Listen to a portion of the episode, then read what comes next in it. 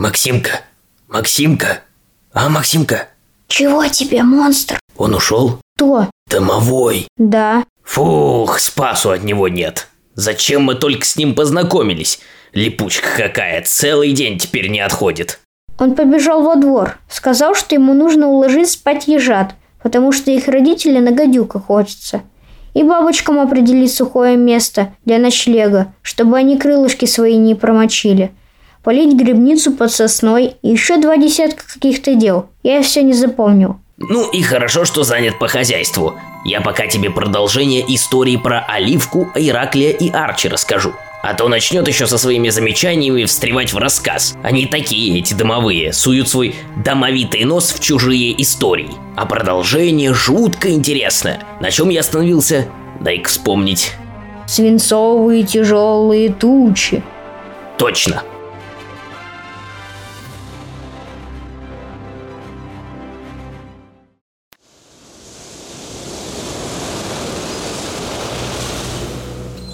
Свинцовые тяжелые тучи медленно ползли над смотровой площадкой на фьорде Согнефьорден.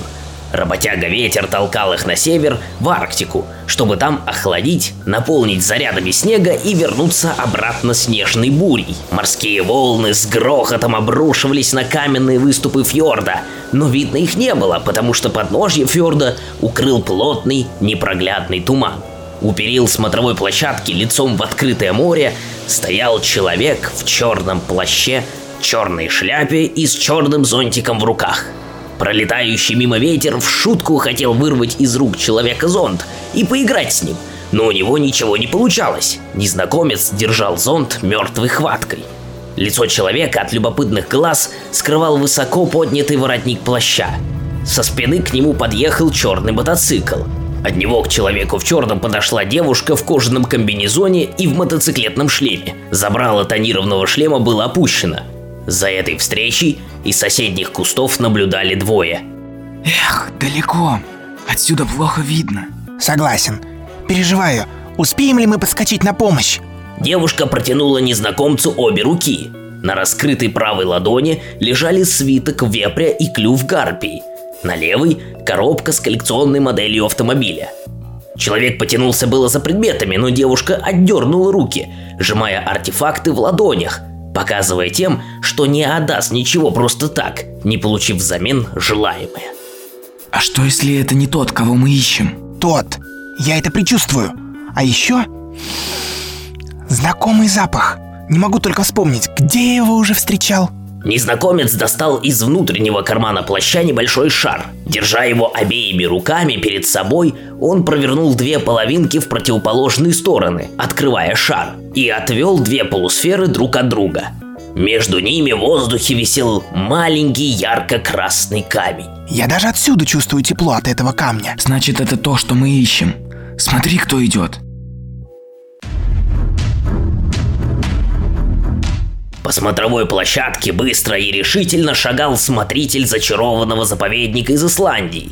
Человек в черном плаще не видел его, потому что стоял к нему спиной. Смотритель держал в руке волшебную палочку с явным намерением пустить ее в ход против незнакомца. Он нам сейчас всю операцию испортит.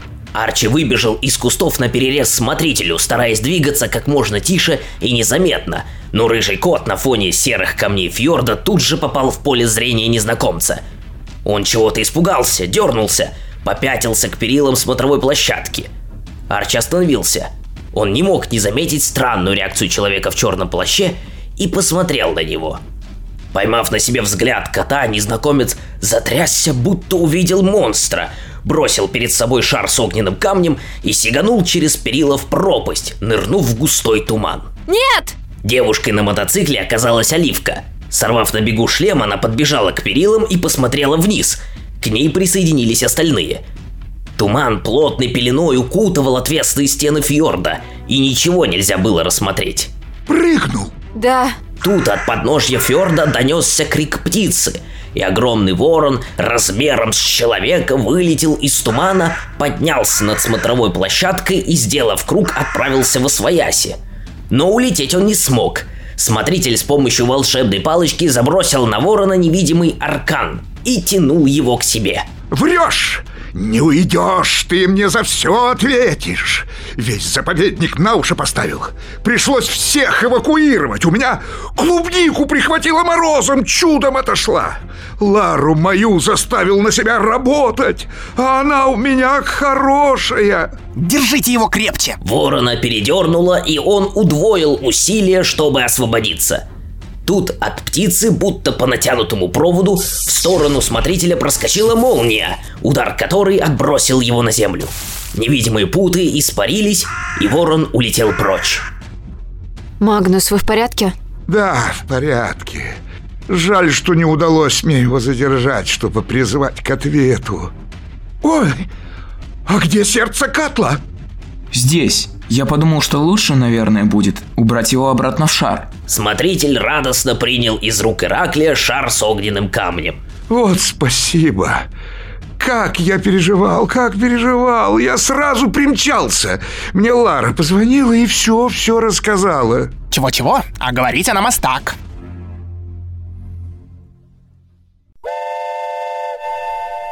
Что это? Паровоз? Откуда? Из-за утеса к смотровой площадке вынырнул пароход. Ираклий даже протер глаза в надежде снять наваждение, но это действительно был корабль. Небольшого размера, белый, с двумя грибными колесами и с черной трубой, из которой валил густой дым. Пароход завис над смотровой площадкой, сбросив с грохотом тяжелый якорь. Через борт кем-то была перекинута веревочная лестница. Этот кто-то смотрел на наших героев сверху, перегнувшись через борт. Улыбающееся круглое лицо было испачкано сажей. Из-под картуза выбивались пряди светлых кудрей. Доброго денечка! Кто заказывал такси на Дубровку? Дядя Семен! Привет, Оливка! Шустрее поднимайтесь на борт, если хотите догнать того колдуна, а то упустим. Мое почтение, Магнус Арнисон. Как Ларочка, все так же словоохотливо? А ты, Семен, все на своем самоваре летаешь? Да мой пироскаф еще тысячу лет прослужит и фору даст всем существующим и, так сказать, перспективным средствам передвижения. Мы бы вас подбросили до Исландии, но у нас тут колдун один по тапкам дал. Нужно его поймать. Ничего, о нас не беспокойтесь. Оливка, Ираклий и Арчи. Спасибо, друзья, что спасли сердце Катла и выручили Ларочку. Она... Очень хорошая девочка. Да, точно. Мы отвезем огненное сердце обратно в Исландию. Все будет хорошо. Вот, возьмите эту модель автомобиля. Это призрак Импалы. Лара здорово им управляет. И на нем она никогда не собьет ваших мамонтов. И она знает и понимает, что вы очень ими дорожите. Спасибо, Оливка. Удачи, друзья! Пыхтя и постепенно набирая скорость, белый пароход помчался по небу в ту сторону, куда улетел ворон. Знакомьтесь, друзья, это дядя Семен, старый друг семьи. Это Ираклий и Арчи. Здорово! Какими судьбами в Норвегии, Оливка?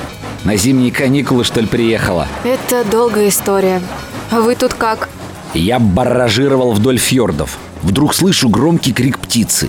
Пригляделся, вдалеке взлетел черный ворон. Думаю, ага, неспроста тут эта гигантская птица появилась. Надо глянуть.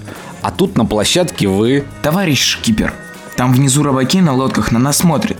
Это ничего? Вот удивились, наверное. Йоксель-моксель. Режим невидимости забыл врубить. Малец, вон ту пимпочку потяни. Эту? Не, это плюхалка. Вон та, шарик на цепочке. Вот, другое дело. Теперь нас земли не видать. Растворились на фоне неба, так сказать. А завтра, небось, опять в газетах напишут, что инопланетяне прилетели. Вот это маскировка. А скорость какую может развивать это чудо инженерного искусства? Да какую хошь. Сколько угля закинешь в топку на входе, такую и скорость получишь на выходе. Ты, кстати, не стой стаймя. Бери вон лопату и давай подкидывай. Ничего, скоро настигнем вашего пернатого друга. Чего натворил-то? Украл сердце Катла и пытался выменить его на другие артефакты. А тебя, Оливка, неужто в стражу взяли? Ты вроде бы еще школу не закончила. Это так, факультативно, в свободное от учебы время. Школьная практика на зимних каникулах. А, дядя Семен, расскажите лучше Ираклю и Арчи свою историю. Это очень интересно. Ха, а чего ж не рассказать, чтобы время скоротать? Все, Ираклий, достаточно угля. Молодец. А началась моя история воздухоплавания с камня. Был непростым тот камень. Имя ему было Гром Камень. В давние времена решила императрица-матушка Екатерина II воздвигнуть в Санкт-Петербурге памятник Петру Великому. Выписала из Франции скульптора какого-то, Фальконы, кажется. А тот задумал Петра на коня посадить, а коня поставить на монолитное основание. А я в ту пору в конной лахте, ну это деревня моя, работал каменотесом. Давно я камень заприметил. По местной легенде он с небес прилетел, потому как отродясь в деревне такого камня не было. Как гром среди ясного неба появился. Вот и прозвали его Гром Камень. Хотел я от него понемногу откалывать и продавать на строительство Петербурга. А тут удача. Можно за раз весь камень продать. Как тот громадный валун вынимали из земли и в столицу тащили, это вообще отдельная история. А моя история продолжалась после. Ведать не ведал я, что неспроста взялся этот камень на месте. Его чародей принес и закрыл им выход из пещеры, в которой заточил страшного зверя. После того, как камень с места сорвали, Зверь мог проснуться и погубить многие жизни в тех краях. Пришлось чародею колдовать и наложить на это место сильные сонные чары. Чашу, что от камня в земле осталось, он водой наполнил. С тех пор там пруд. Народ его Петровским прозвал еще. А меня этот чародей сгоряча проклял. Как? Ну, значит так. Стою на площади в толпе среди людей, что на открытие памятника пришли. Слышу сзади голос. «Пусть под тобой, Семен, всегда камень будет. Не попасть тебе ни в сырую землю, ни в воду. Оглянулся. Никого похожего, кто бы мог такое сказать. Не видать. Подумал, причудилось. А что дальше? Ну, пока я по каменным мостовым Санкт-Петербурга гулял, ничего не случалось. На 100 рублей, вырученные от продажи гром камня, купил себе обновки, подарки деревенским девкам набрал, гостинцев ребятне, карету нанял. Решил, как барин в деревню ехать. А вот как вернулся, тут и началось. Народ деревенский вокруг кареты собрался поглядеть, что, мол, за барин приехал. Я такой из кареты важный вылезаю, и только я на землю ступил, как подо мной каменная плита образовалась. Народ, конечно, ахнул. Кто-то в толпе крикнул «Черт окаянный!» Кто-то перекрестился, кто-то в оморок упал, а кто закричал «Вяжи черта!» Мужики набросились на меня, повалили и связали. А я им говорю «Какой же я черт? Это же я, Семен. Я ж свой, местный». А они мне «Был свой, да весь вышел. Бросим, говорят, тебя в воду. Коли потонешь, стало быть человек. А нет, значит черт». Народ-то у нас, по сути, не злой, но уж больно скорый на самосуд. Ему бы, народу-то, время дать, обмозговать, одуматься. Тогда, глядишь, и поймут, и простят. А тут без передышки, прям с высокого берега, хрясь, в залив меня связанного и кинули. Только я в воду попал, чувствую, ходуном все пошло. Минуты в воде не пробыл, как выросла подо мной скала и поднялась над берегом. Народ в страхе разбежался кто куда. Тут-то ко мне чародей, что проклятие наложил, и явился – а, кстати, дедушка Оливки. Иван Иваныч? Не может быть! Это правда. Дедушка сам рассказывал. Сказал, что потом очень жалел об этом. Много раз пытался снять проклятие, но так ничего и не получилось. Ха-ха-ха! Да я давно простил его. Так вот, Узнал об этом местный купчишка-прощелыга и говорит «Давай, мол, Семен, с тобой концессию с государевой казной учредим. Я возьму денег в казне на строительство каменной дороги, а они у нас, к слову, и вправду дрянь, особенно по весне. А ты будешь ходить туда-сюда, она у тебя будет каменеть под ногами». Но я согласился, дело-то хорошее. Но ничего из той затеи не вышло. Оказалось, что как только отойду я на сто сажень от места, так камень дорожный исчезает. Купчишка как узнал про это, так с задатком, что из казны получил на строительство дороги, сбежал. А меня в каменную тюрьму бросили за казнократство. Ну, сижу с горя слезами обливаюсь. Тут на третий день подлетает по воздуху, как по морю, к решеткам темницы летучий корабль. Мне с него кричит кто-то «Отойди в сторонку, Семен!» И бабах! Решетка в дребезге. А меня на борт приглашают. Я подумал, что хоть и страшно, но не страшнее же тюрьмы, правильно? Ну и прыгнул на борт корабля. Вот тогда мы с Иваном Ивановичем и познакомились. Прилетел он за мной на этом самом чудо-корабле и говорит – это изобрел один француз, пироскаф называется. Я его пароходом называю, потому что тут пар основную работу делает. Я тут небольшие дополнения в конструкцию внес. И пока не придумаю, Семен, как с тебя проклятие снять, попутешествуешь ты по воздуху. А я ему и говорю, Разве ж человек пригоден, чтобы окиптиться по небу порхать? Нет для человека преград, кроме тех тайн природы, которые ему пока не удалось разгадать. Я, правда, так смысл фразы и не понял. С тех пор третью сотню лет на этом пароходе над землей летаю. И ни разу на землю не ступали? Отчего ж ни разу? Есть на земле места, где кроме камней ничего нет. Горы, острова каменные. Все я горы земли изучил, на всех вершинах побывал. Красота неописуемая. Смотрите, ворон! Впереди на широких крыльях летел по небу черный ворон. Семен открыл топку паровой машины, чтобы подбросить угля и заработал лопатой. Вот сколько раз я Иван Ивановича просил, сделай автоматическую подачу топлива, что я как при царе Горохе лопатой машу. Нет, говорит, совсем разленишься, заплывешь жиром, а так форму сохранишь на всякий случай. Вот на какой такой случай, а? Вот на кой мне форма? Пироскав прибавил ход и вскоре, нагнав беглеца, совсем близко завис над вороном. Готовь силки, накинем и поймаем. Тут тень от парохода упала на глаз ворона. Он обернулся и увидел преследователей. Но он не стал улетать, продолжая свой полет, будто ни в чем не бывало. Он вдруг разделился надвое, и в воздухе парили уже два ворона. Потом каждый из них разделился еще надвое, и их стало уже четыре. Следом их число снова удвоилось, а затем еще и еще. И вот уже стая воронов летела над пароходом. Семен забросил на удачу селки на ближайшую птицу, но как только они коснулись ворона, то тот растаял в воздухе. Кто-нибудь заметил, какой из них настоящий? Тут стая воронов, как по команде, разлетелась во все четыре стороны. Семен с досадой рванул рычаг, и пароход сбросил темп, почти зависая в воздухе. Эх, упустили, а! За каким из этих воронов теперь гнаться?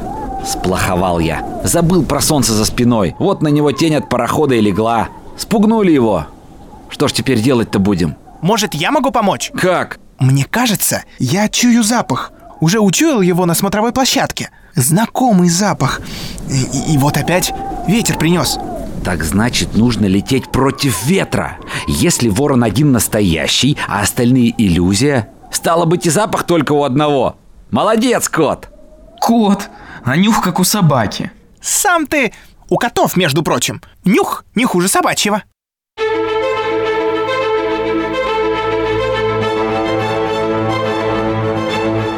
Так, всем приготовиться. Держитесь за что-нибудь, сейчас сильно вперед рванем. Я когда первый раз нажал на эту колдобину, палуба из-под ног ушла, и я через борт вывалился. Хорошо, хоть за швартовой канат зацепился. Пароход, представляешь, вперед летит, а меня на тросе болтает и об воду бьет. А где я воду ударяюсь, там остров вырастает. Целая большая островная гряда так образовалась, пока я по канату не забрался обратно на борт. Так, Ираклий, ты, я вижу, парень толковый. Давай нажимай на эту колдобину. Молодец! Пароход сорвался с места и понесся вперед против ветра. Направление указывал Арчи, задрав кверху нос и принюхиваясь к запаху ворона. И вот вдалеке мелькнул силуэт птицы. Вот он! Молодец, Арчи! Теперь нужно действовать осторожнее. Вторая попытка оказалась куда более удачной, и селки были наброшены на ворона. Он вырывался, но путы крепко его удерживали. Семен остановил пароход, и все дружно стали тянуть за веревку, чтобы поднять ворона на борт корабля. И тут все почувствовали удары по веревке. Он стучит клювом по веревке. Быстрее! Он сейчас ее порвет! Только успел Арчи произнести это, как веревка лопнула, и связанный ворон полетел вниз камнем.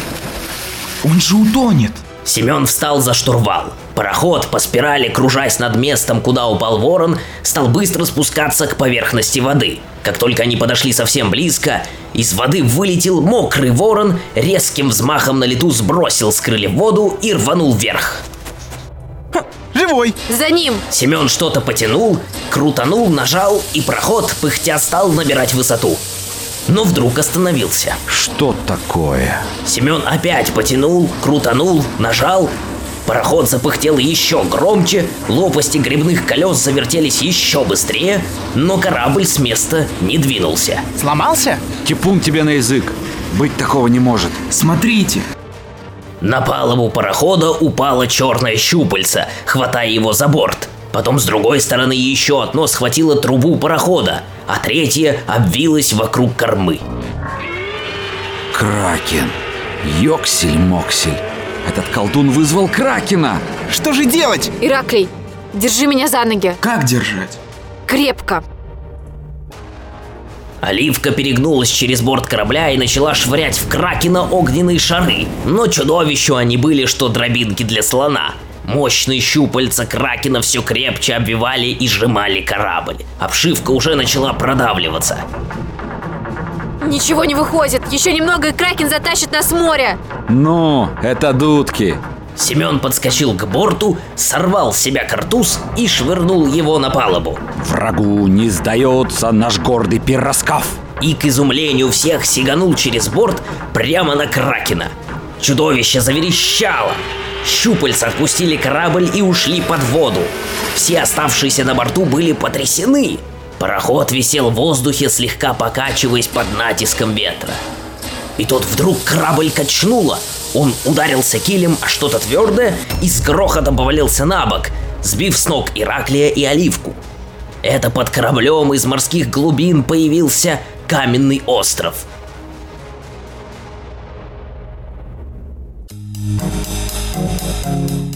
С вершины островной горы, насвистывая под нос, спускался улыбающийся Семен. Кракен заперт в пещеру. Я думал, брошусь ему в пасть. У него же вода в пасти. Она превратится в камень и утащит Кракена на дно. Пока вниз летел, он под воду ушел. Ну, думаю, беда. Если под ним остров вырастет, Кракена просто на поверхность вытолкнет. Он, конечно, без воды не может, быстро усыхает, но и быстро не сдастся. Но только я на чудище спрыгнул, вдруг раз, каменный остров не со дна морского вырос, а стал вокруг кракена образовываться, будто каменной коркой его покрывать. Так кракен внутри острова и остался. Фух. Теперь я понял, Оливка, что твой дед имел в виду поддержать форму на всякий случай. Вот он, тот самый случай. Форма-то в порядке. Кракен в пещере. Но нужно продолжать погоню. Но дядя Семен, как же Кракен? Он же освободится. Да знаю, Оливка, если я уйду с острова, остров-то исчезнет. Исчезнет и пещера, в которой заточен сейчас Кракен. Он вырвется на свободу и будет нападать на корабли. Мне придется остаться. А вы давайте торопитесь. Нужно догнать этого колдуна. А как же вы, дядя Семен? Да со мной все будет хорошо. А я пока тут за Робинзона побуду. Оливка, вызови поскорей стражей. Они с Кракеном справятся и меня с острова снимут. Скорее бы только они прибыли, пока местные первооткрыватели не открыли новый остров и не высадили здесь флаг устанавливать. Они такое любят. Отправляйтесь скорее. Ты же помнишь, как я учил тебя управлять пароходом? Конечно. Дерни за пимпочку, нажми на колдобину, покрути плюхалку, потяни за кувыкалку. Все помню. До встречи, дядя Семен. Будь осторожна, Оливка. Второго проклятия от твоего деда я точно не перенесу. А за пироскафа отвечаешь головой.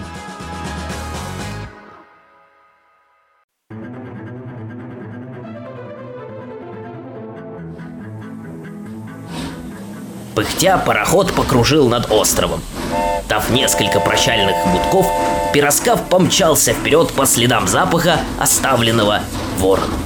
Придя в себя после битвы с ужасным кракеном, друзья мчались дальше на необычном летучем корабле над лазурными волнами Эгейского моря. Оливка и Ираклий, сверившись с картой, пришли к выводу, что пока они на полном ходу гнались за вороном, они успели от берегов Скандинавии пересечь с севера на юг всю Европу.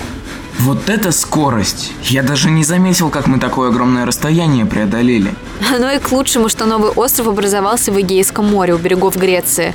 Тут столько островов, что никто и не заметит. Одним островом больше, одним меньше. Ты вызвала стражей? Сразу же. А кто такие стражи? Это защитники волшебников и людей от злых колдунов, чудищ, катастроф и прочих напастей, что случаются на Земле. Моя мама и папа тоже стражи. Они сейчас в экспедиции. Из-за таяния вечной мерзлоты в северных широтах есть опасность, то повылезают наружу древние чудища, что погребены под толщей промерзшей земли. Экспедиция предпринимает меры, чтобы этого не произошло, а дедушка мой, Иван Иванович, главный страж северных широт. Круто. Я тоже пойду в стражи. Только школу волшебников окончу. Внимание! Запах стал сильнее. Я думаю, что вот-вот появится на горизонте ворон. Предлагаю не совершать прежних ошибок и не приближаться к нему близко. А как же мы его тогда поймаем? Проследим? Он же куда-то летит. Вот как только туда прибудет, мы за ним понаблюдаем, осмотримся, приготовимся и бац! Он в наших цепких лапах. Согласна, Арчи, план хороший. Ты следи за курсом. Ираклий у штурвала. А я потренируюсь. Вспомню кое-какие заклинания из школьного курса.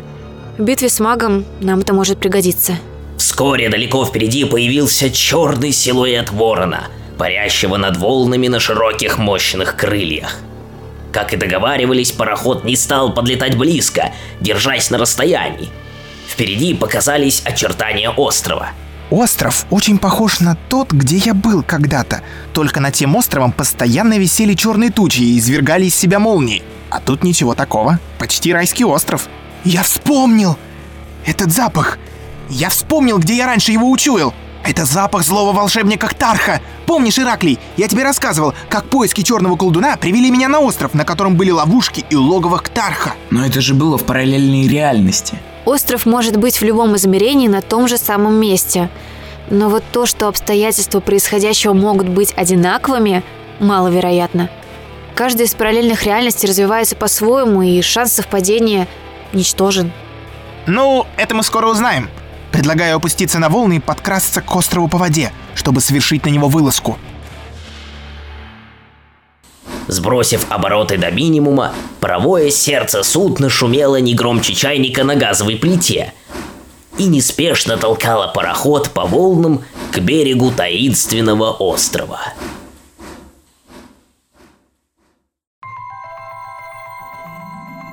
Но о том, что произошло на острове, я расскажу тебе завтра. Опять ты прервался на самом интересном месте.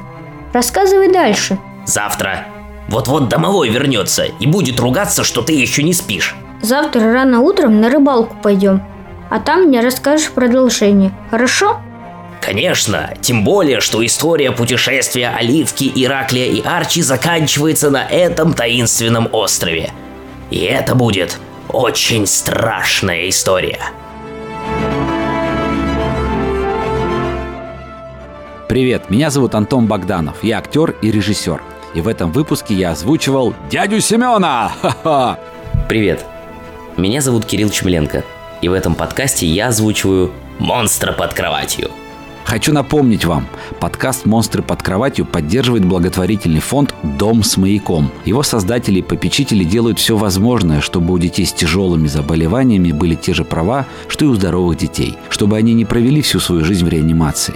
Для фонда важно сделать так, чтобы, несмотря на болезнь ребенка, семьи смогли прожить максимально счастливую, полную любви и хороших событий жизнь вместе со своими детками, и чтобы ни один ребенок не страдал от боли и не оказался один – Таня родилась в тяжелом состоянии. Сразу после рождения ее перевели в реанимацию и подключили к аппарату искусственной вентиляции легких. Девочка перенесла сильную гипоксию и кому. Сейчас Тане 4 года. Она очень ласковая, любит слушать сказки и наблюдать за своей старшей сестрой. Из-за тяжелого поражения центральной нервной системы девочке сложно проявлять себя. Она не говорит, не ходит, не может взять игрушку. Таня не дышит самостоятельно, поэтому ей установили трубку в шее, трахеостому. Таня не ест самостоятельно, поэтому кормит ее через гастростому. Чтобы девочка получала все необходимые вещества и витамины, набирала вес и получала силы, ей нужно добавлять в рацион специализированное медицинское питание. На год запас такого питания стоит 240 тысяч 820 рублей. Дом с маяком открывает сбор на эту сумму. В описании к выпуску вы найдете все удобные способы, по которым можно сделать пожертвование. Там же можно узнать больше о подопечном, о фонде и о его деятельности.